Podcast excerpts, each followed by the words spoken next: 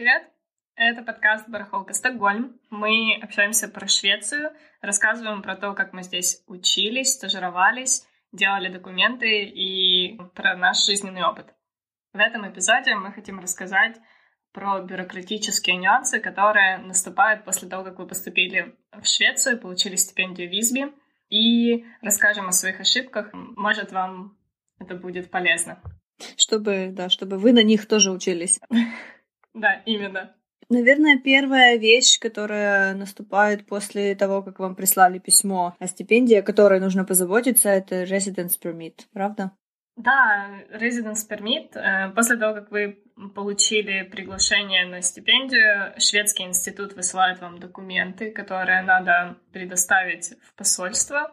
Это предложение про стипендию, есть страховка, там все написаны суммы, которые вам нужны, то есть страховку не нужно оформлять никакую, и какое-то там еще письмо. Ну, в общем, пакет документов э, шведский институт присылает весь, и вы просто его оттуда вытягиваете. И если я не ошибаюсь, то на студенческий пермит можно подаваться онлайн, что очень удобно. По-моему, да. Да, ты подаешься онлайн. И еще хорошая плюшка, то, что э, шведский институт оплачивает за тебя взнос для посольства, для рассмотрения твоих документов. То есть ты ни за что не переживаешь. Шведский институт очень помогает в том, чтобы сделать этот процесс минимально болезненным. Так а что у тебя со всей этой помощью шведского института, что, тем не менее, случилось при подаче? Да, у меня все равно все пошло не так гладко. И э, это мой совет людям, которые подаются на стипендию Визби. Подумайте заранее. Я подалась, э, кроме стипендии на обучение, еще на летнюю школу летом. И эта летняя школа была в Америке. Она начиналась 21 июня и заканчивалась 21 июля то есть целый месяц э, в Штатах. Очень крутая программа, и так вышло, что мне дали стипендию на эту программу. Ну и знаешь, мне объявление про, про то, что я получила Визби, и про то, что я получила эту стипендию, пришли в один день. Я чувствовала себя очень, не знаю, королевой мира. Ну, очень счастливой себя чувствовала. Но потом, когда начала разбираться с документами, это мне надо было отдавать свой паспорт в шведское посольство для получения пермита, и потом надо э, еще приходить в Швецию и сдавать биометрию. То есть у тебя берут отпечатки пальцев и фотографируют тебя для того, чтобы у тебя на карточке была ну, твоя фотография, по которой они тебя могут идентифицировать.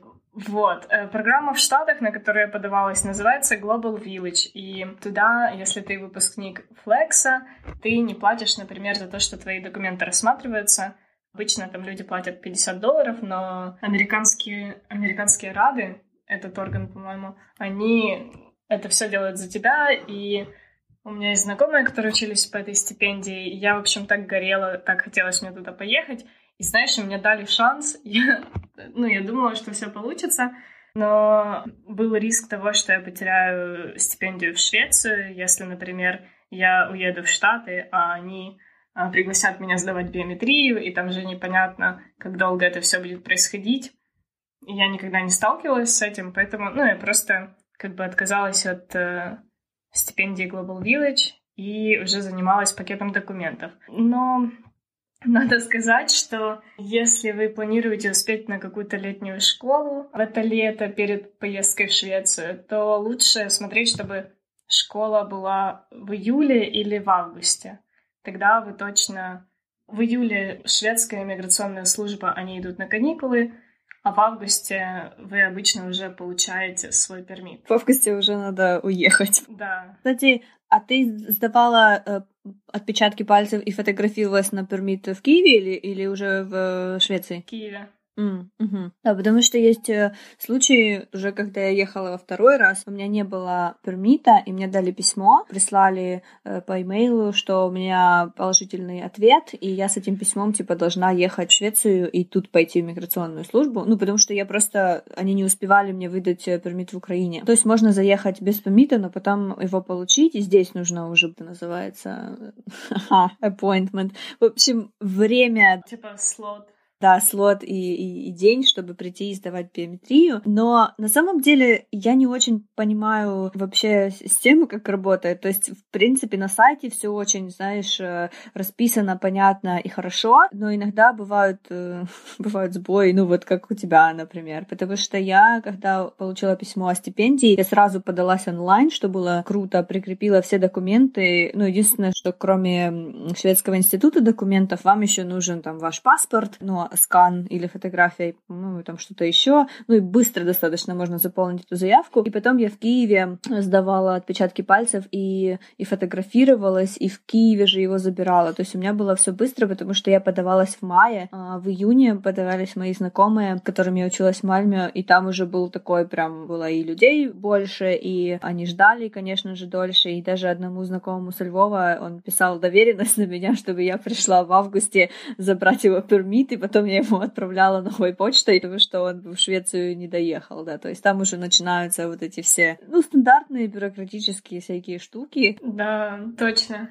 Не знаю, было ли у тебя такое, но у меня вот у всех моих знакомых, и у меня дважды, когда я была в шведском посольстве, ты не ожидаешь, что такой опыт будет с шведским посольством, но там работает одна определенная женщина, которая... Я так и знала.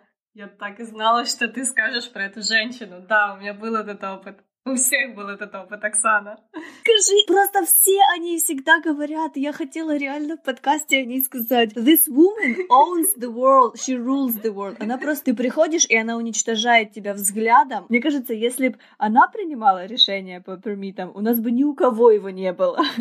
Но, кстати, вот на этой ноте хотелось бы отметить, что тот офицер, который отвечает на имейлы в шведском посольстве в Киеве, это просто какой-то магический человек прекрасной души и который знает всю информацию, потому что по имейлу общение у меня всегда было идеальное с ними просто. То есть все, все очень supportive, информативно и, и вовремя. Да, и тем более очень быстро. Однозначно по имейлу особенно, да. Ты его пишешь и, и реально не ожидаешь, что на тебе, тебе вообще на него ответят, но отвечают быстро. Ну, вообще, команда людей, которые работают в шведском посольстве в Украине, мне кажется, реально профессиональные, у меня никогда не было проблемы с ними. Ну, кроме этой э, феноменальной женщины, когда ты приходишь подавать документы.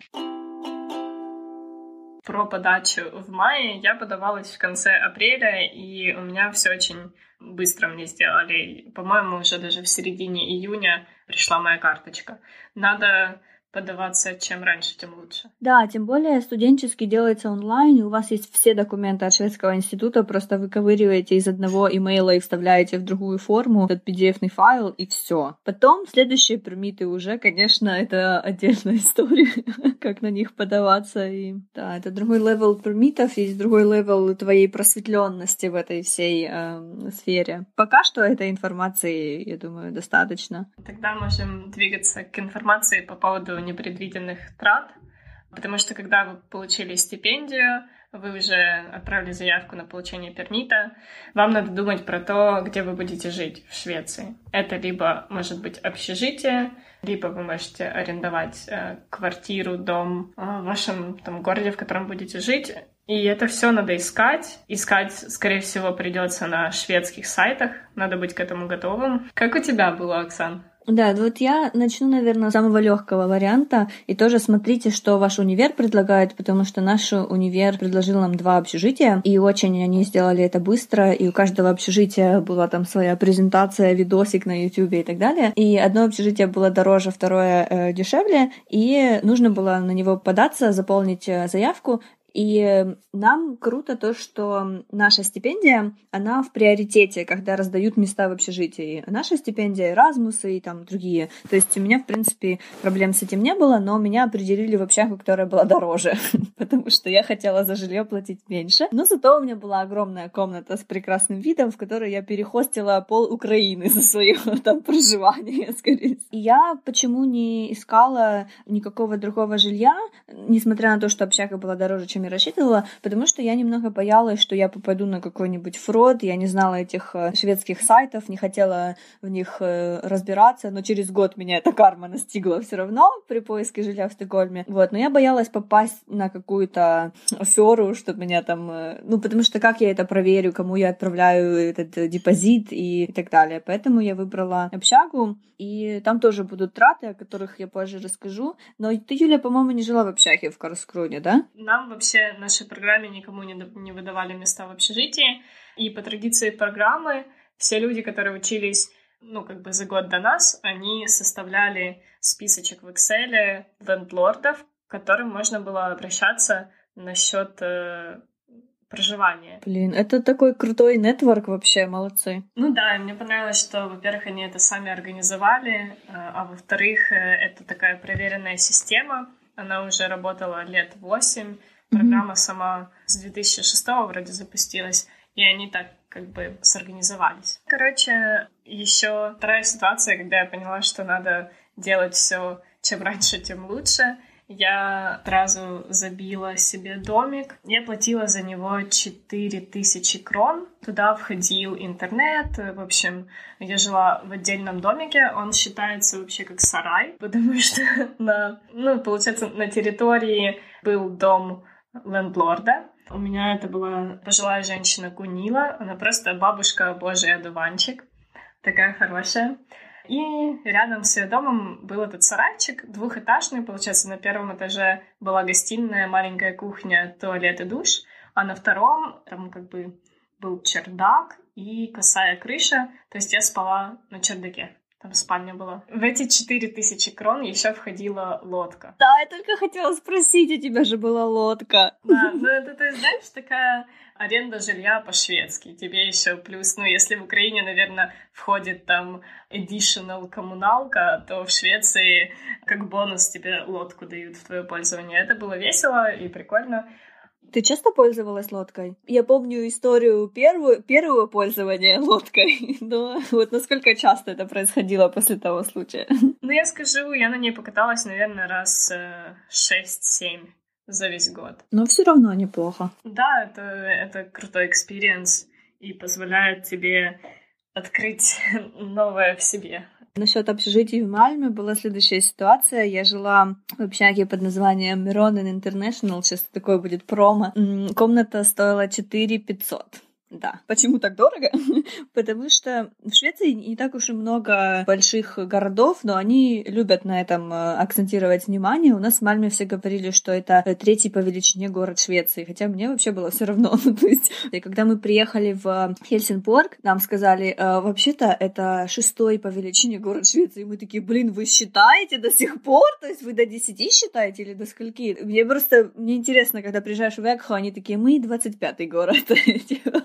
Или как это происходит? В общем, считается, что э, самый дорогой город Стокгольм, потом Гетеборг или Йотеборги по-шведски. Э, никогда в жизни не догадаетесь, что он так читается. А потом э, Мальме. Значит, 4 500 стоила комната, у меня была своя ванная комната, и я делила кухню с этими 20 людьми на этаже, в которой было, естественно, э, все. То есть посуду с собой не везите. Единственное, что когда меня акцептнули в эту общагу, они написали письмо, что с собой нужно привезти или роутер, или кабель для интернета, потому что в каждой комнате свой э, ну, выход в интернет, поэтому я тащила с собой роутер. Да, а вторая общага была намного э, меньше, и там комнаты тоже были меньше, ну такие же ну, по, во всем остальном были такие же условия, и она стоила 3 700, то есть 370, э, получается, евро. У нее тоже все То есть вы, кроме этого, не платите отдельно э, ничего, и, э, и всегда через email вызываете сантехника.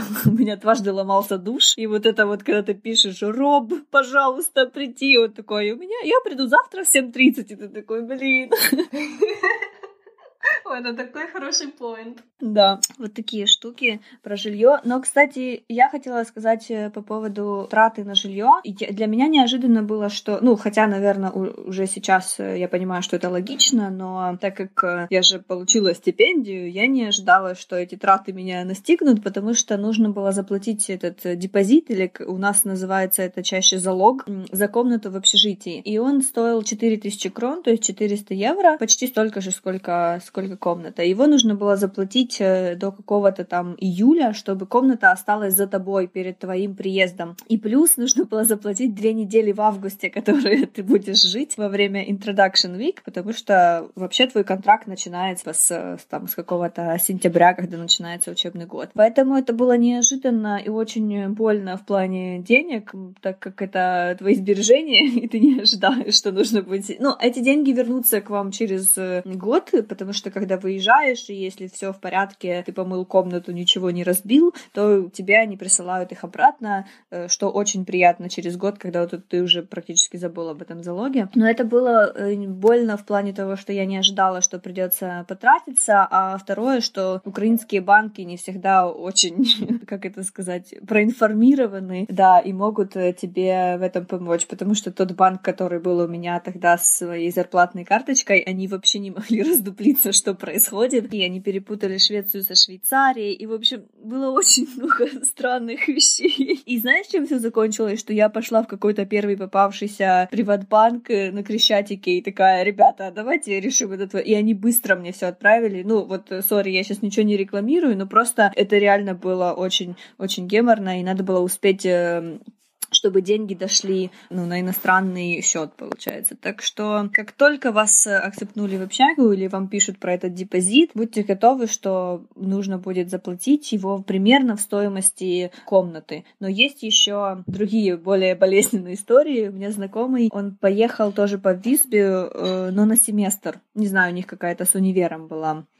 договоренность, и его попросили за общагу заплатить сразу за полгода, ну или там за пять месяцев. Ого! Да, прикинь. Да, и он платил вот эти там, не знаю, около там двух тысяч евро, наверное, сразу. Ну, вроде поехал с двумя почками, так что все все обошлось.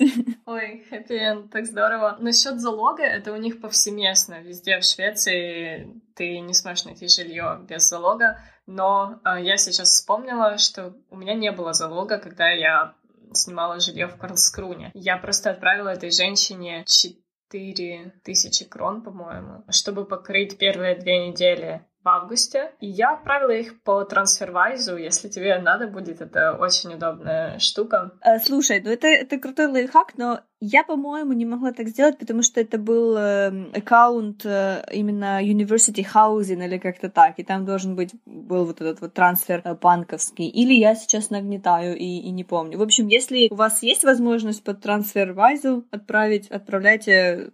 Или э, можно отправить SWIFT платежам тоже, если там карточка Приватбанка. Я просто так делала с другим жильем. Ну, об этом в другом эпизоде. А по поводу жилья еще хотела добавить, что, в принципе, если вас э, не устраивает общежитие или вам не понравится ваша комната или ну, какие-то еще есть другие причины, то можете уже на месте, когда вы приедете в ваш э, город, в котором вы учитесь, там искать. Но я бы рекомендовала первый семестр хотя бы э, пожить в общежитии, если уже так сложилось, что вы там будете жить и нету другого жилья, не расстраиваться, потому что это достаточно прикольный опыт, хотя бы первый семестр пожить в такой тусовке, там будет много много эразмусов, скорее всего, этих студентов, которые приезжают им по 20 лет, и они тусуются каждый день, но а вы приехали на магистратуру, и вам нужно читать 5 книжек в неделю. Но, тем не менее, опыт прекрасный, особенно в Швеции социализация — это очень ценная вещь, и стоит ее недооценивать. Поэтому я бы рекомендовала хотя бы первый семестр пожить в общаге, и если вас что-то не устраивает, то потом на второй семестр уже найти себе комнату или дом с лодкой и, и туда переезжать. Да, отличный совет. Ну, кстати, кстати, еще хочу сказать, что, ну, ты права, и лучше найти хоть какое-то жилье, приехать э, и знать, что тебе есть где жить, чем приезжать и рассчитывать на то, что ты жилье найдешь на месте, потому что у меня было несколько одногруппников и знакомых с других программ, которые приехали и очень долго не могли найти жилье. И пока они искали постоянное жилье, они вынуждены были жить в хостелах, ну или эм, серфили, коуч-серфили у знакомых. Это жесть, потому что это, это дорого и очень annoying. Короче, если есть вариант с общежитием, то хватайте его э, и радуйтесь. А если все-таки вы авантюрный и хотите испробовать э, удачу, то можно искать жилье на сайте Blocket, blocket.se, мы его оставим в описании, и там в основном люди находят себе жилье. Ну и Facebook группы. Да, наверное, зависит от того, в какой город э, едешь, но, наверное, да, я просто не знала, что, допустим, у вас э, универ не давал общежитие даже. Так что да, смотрите по ситуации, но желательно приезжать уже зная, где ты, где ты живешь. Да, так будет намного э, легче и не так стрессово. Потому что, поверьте, там будет столько стресса вначале, что лучше где-то жить при этом. Да, да, да, да, это правда. А, кстати, вспомнила сейчас статью девочки на медиуме, которую ты когда-то хостила в Мальме. И я думаю, что мы просто прикрепим эту статью в описании про то, насколько все плохо в Швеции с рынком жилья, э, именно рынком аренды жилья, чтобы вы прям прочувствовали и знали, к чему быть готовыми. Я, кстати, ее не хостила в Мальме. Мы должны были встретиться в Мальме, но так и не встретились. Да, она в Гетеборге училась, да? Вот этой девочки? По-моему, да. Да, да, это очень крутая статья, и вот реально она все описывает.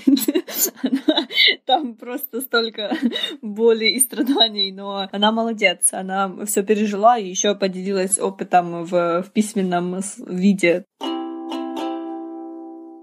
Еще перед тем, как вы будете ехать в Швецию, шведское посольство в Украине проведет э, мероприятие для всех стипендиатов Визби и других программ, которые спонсируются Швецией. В моем году этого не было, но, насколько я знаю, с 2018 когда ты, Оксана, ехала, уже была первая встреча такая, да? Да, да, нас всех э, пригласили в шведское посольство. Там э, можно познакомиться со всеми украинцами, которые в этом году едут э, в Швецию. Это я бы рекомендовала, если получается, то на эту встречу сходить, потому что я там познакомилась с девочкой, которая тоже ехала учиться в Мальме университете, и мы уже с ней э, вместе переезжали, и это очень, э, очень крутой опыт. Там много, конечно, будет awkward э, silence, но я рекомендую сходить. Типичная Швеция. Да, да, типичная Швеция. Да, они там дают какое-то время на презентацию, потом вы знакомитесь с послом, он очень прикольный чувак, если так можно характеризовать посла вообще. Но он был очень такой весь, э, ну, он шутил, он такой весь был э, релакс и все такое. И, а еще нам подарили эко-сумки. Так что, ребята, обязательно нужно туда идти. И потом там было время для мингл, и многие не знали, что такое э, мингл, но когда вы в Швеции живете, нужно обязательно это знать. Ну, то есть это когда, я даже не знаю, как это описать. Да, когда в комнате куча незнакомых людей, и вам надо с ними разговаривать. У вас есть шанс познакомиться с ними, да? Да, да, примерно, примерно так. Но встреча была крутая, кстати. И еще у нас была одна встреча перед э, самим отъездом уже в августе. И это была встреча с э, SI Alumnis. У тебя была такая встреча перед отъездом? У меня не было ничего из вышеперечисленных встреч, о которых ты говорила. Что показывает, что шведский институт прям улучшает свою работу и клиентоориентированность каждым годом. Это круто. Каждый год, да. Ну, потому что в мой год, когда мы уезжали, было очень много суппорта, вот прям сначала посольство, потом SI Alumnis. Мне кажется, возможно, что SI Alumnis, они не так давно как бы создали свою, ну, свой нетворк, но ребята очень крутые, то есть это выпускники шведских университетов, которые ездили в предыдущие годы э, по этой программе, и они нас э, собрали в какой-то один из э, летних августовских дней. Это была очень неформальная встреча, они нам рассказывали про свой опыт, и мы могли им задать самые там тупые или самые волнующие нас вопросы. Да, это, это была крутая встреча. Я на ней узнала о том, что в Мальме есть эта легендарная голая сауна. Где бы я еще это узнала?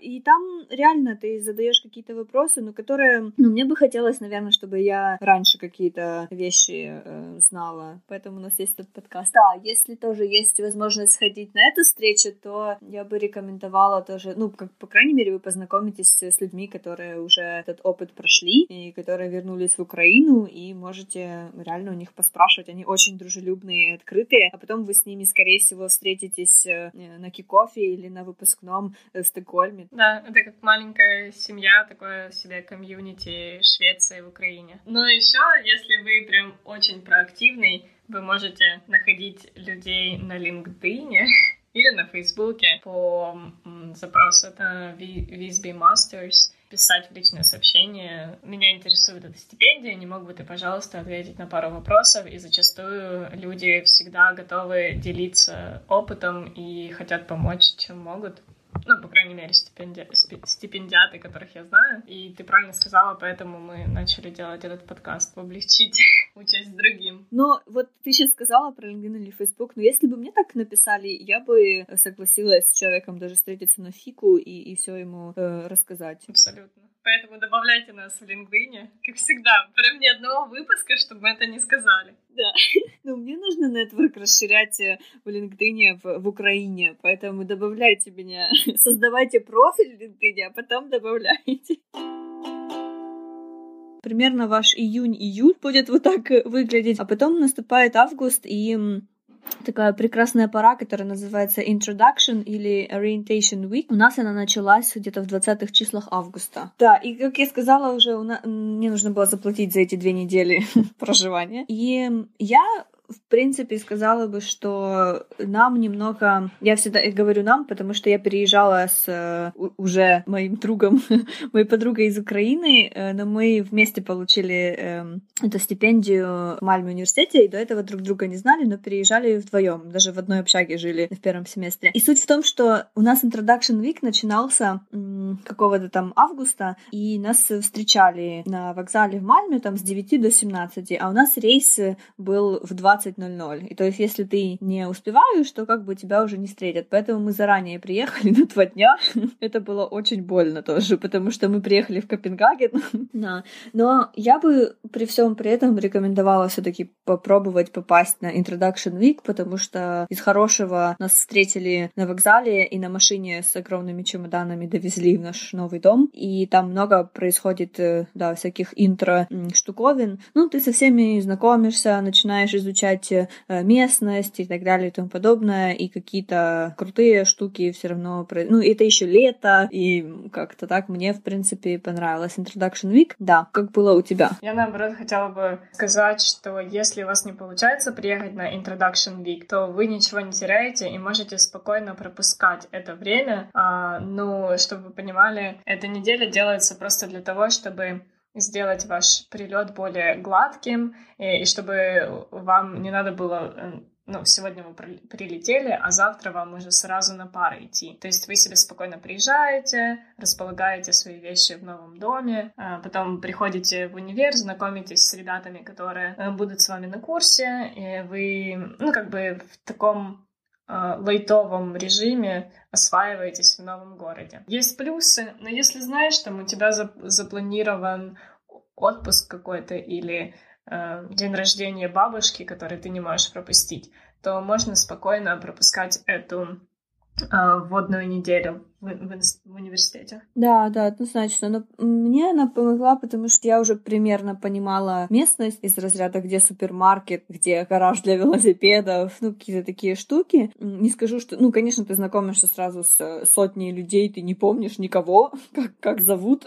Да, в какой-то большей в ориентации и пространстве эта неделя помогла. В принципе, я не жалею, что мы на нее приехали. Но важно, очень важно, сразу вот как только вы приезжаете, у нас, по крайней мере, так было, мы сразу пошли в этот э, admission офис у нас в университете, нам выдали карточки. Ох, это отдельная история про эти карточки. Мне прям аж так заболело все внутри. В общем, нужно написать имейл, чтобы вам ее активировали, потому что я еще три дня жила без активированной карточки, потому что она активируется в течение там пяти, по-моему, рабочих дней. Да, и это было очень больно, ну, как бы тратить свои сбережения из Украины в Швеции, но это не, не равносильно, ну, скажем конечно. так. Ну, то есть это вот именно те э, непредвиденные траты, которые ты должен быть морально к ним готов. Если ты э, едешь на вводную неделю, то тебе надо иметь мешок денег с собой пока ты не получишь стипендиальную карточку со стипендией. Да, хотя бы, ну, даже ее важно очень активировать, э, и чтобы это были рабочие дни, тогда они быстро все сделают, и все там уже можешь покупать себе э,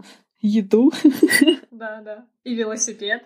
И резиновые сапоги. Да, ну вот до, до этого всего просто я реально очень не хотела тратить э, э, свои деньги, потому что, ну, я была такая как-то lost очень сильно. Ну, и ты же начинаешь все переводить сразу в гривны, и тебе от этого еще хуже становится. В общем, мы ходили на все фики, ходили на все introduction, breakfast, суп, ланч и все на свете. То есть мы три дня как-то питались вообще просто, чтобы нас все кормили. Я знаю, это звучит очень странно, но зато это, это было весело, реально. Это, это было сплошное веселье. А потом нам дали стипендию, и мы уже начали варить свою гречку. Ну, супер. Это прям звучит как настоящая студенческая жизнь. Ну, конечно, как бы только, только хардкор. Наверное, последнее — это оформление банковской карточки. Вообще вот этот вздох, мне кажется, он э, предшествует разговору о карточке вообще этой стипендиальной, как она там называется. Да, ну нужно предупредить и сказать, что карта, которую выдает SI, она ни на что не годится. Ой, все, точно. Просто, просто у меня же, ну, магистратура была два года назад, и я это так помню слегка расплывчато. А сейчас ты сказала, и я вспомнила все. Я вспомнила все. Да, это очень тяжело. Вся соль этой карточки в том, что ты не можешь расплачиваться ей в интернете.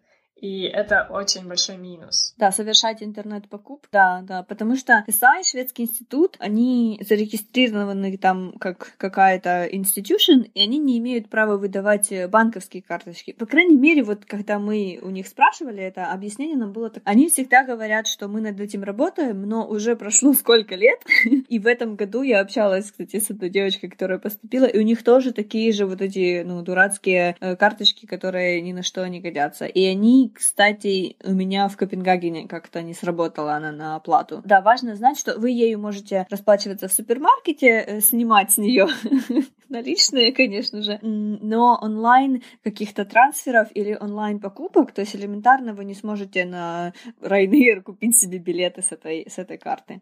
Да. И это очень annoying, потому что я даже за общагу платила первое время, я снимала эти 4 500 из банкомата и шла в Форекс банк и их отправляла. И это не очень э, приятный, приятный опыт. Ну или когда вам нужно купить какие-то билеты куда-то, э, на какой-нибудь автобус, не знаю, вы едете в другой город, то, ну, все, забудьте, это так не происходит.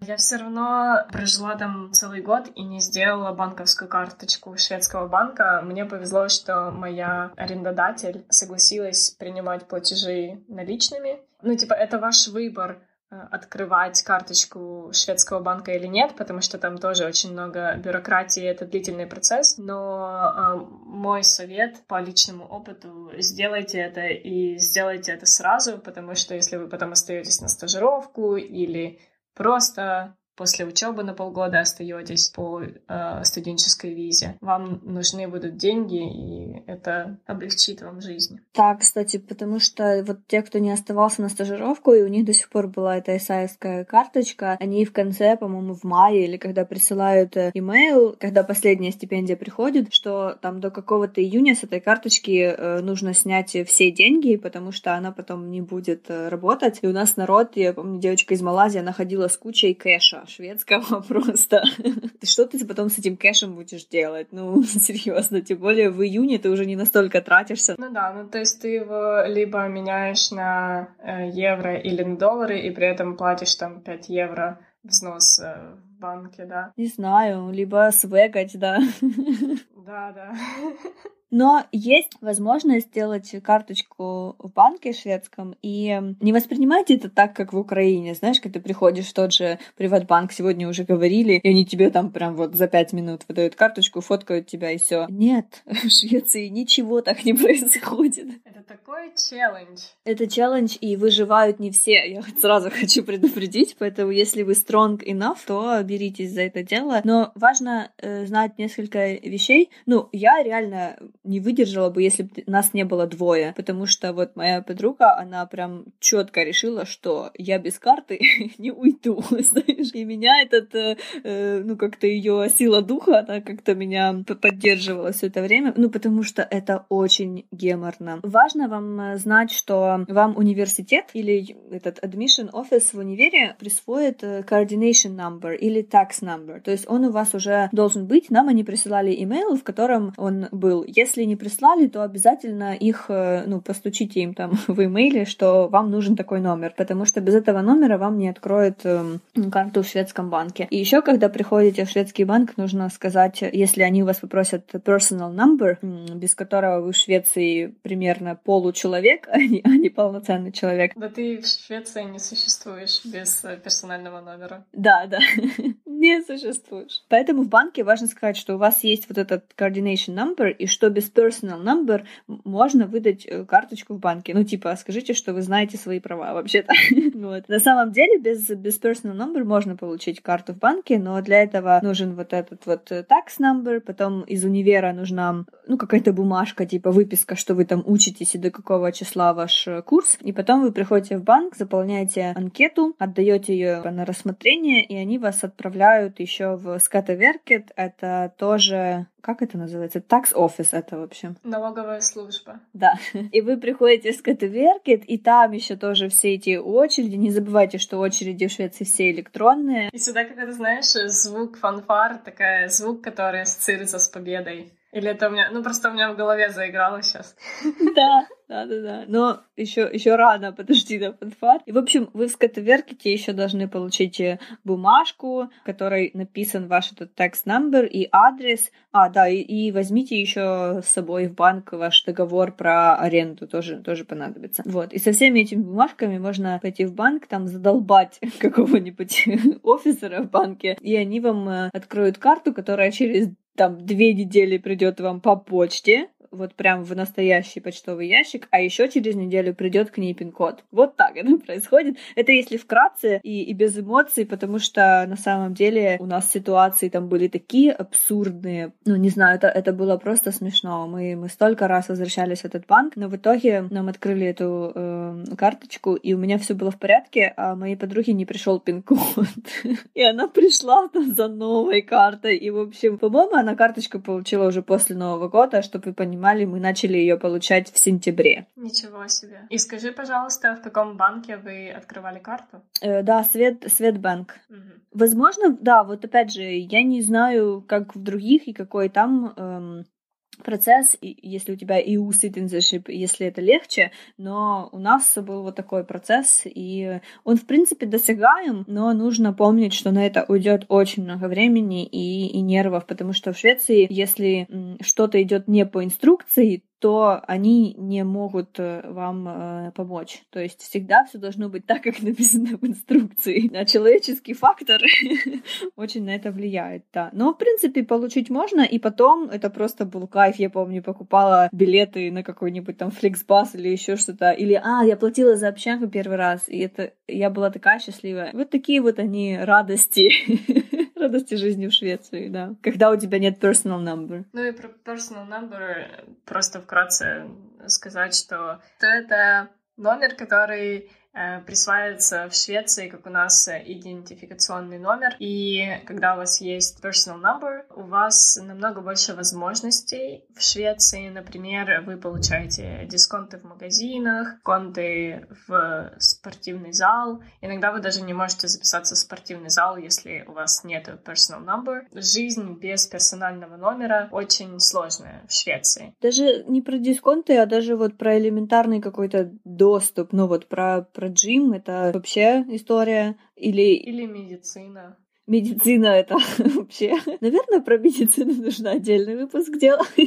Но у нас даже была история, когда мы хотели забукать билеты онлайн, и сайт просил твой personal number. И, в общем, мы забили и пошли, и, ну, не букали их онлайн, да. Но в Мальме, в йога-студии, в которой я ходила, можно было без personal number ходить, так что это была, конечно, победа. Ну, потому что ты везде приходишь, и тебя первое, что спрашивают, и ты такой, нет, у меня такого нет. Студенты, которые едут по нашей стипендии на два года, им присваивают personal number. Да, у них полегче. Если вы получили стипендию в Визби, и у вас есть время до начала обучения, просто сядьте и прогуглите все, все вопросы, которые у вас есть. Там, например, как открыть карточку, э, куда я буду ходить на танцы, какую одежду мне туда лучше вести. Ну, в общем, посвятить какое-то время research у, на волнующие вас темы, а не делать это уже, когда вы приедете в Швецию. И желательно найти человека, который отучился, например, ну, по Визби или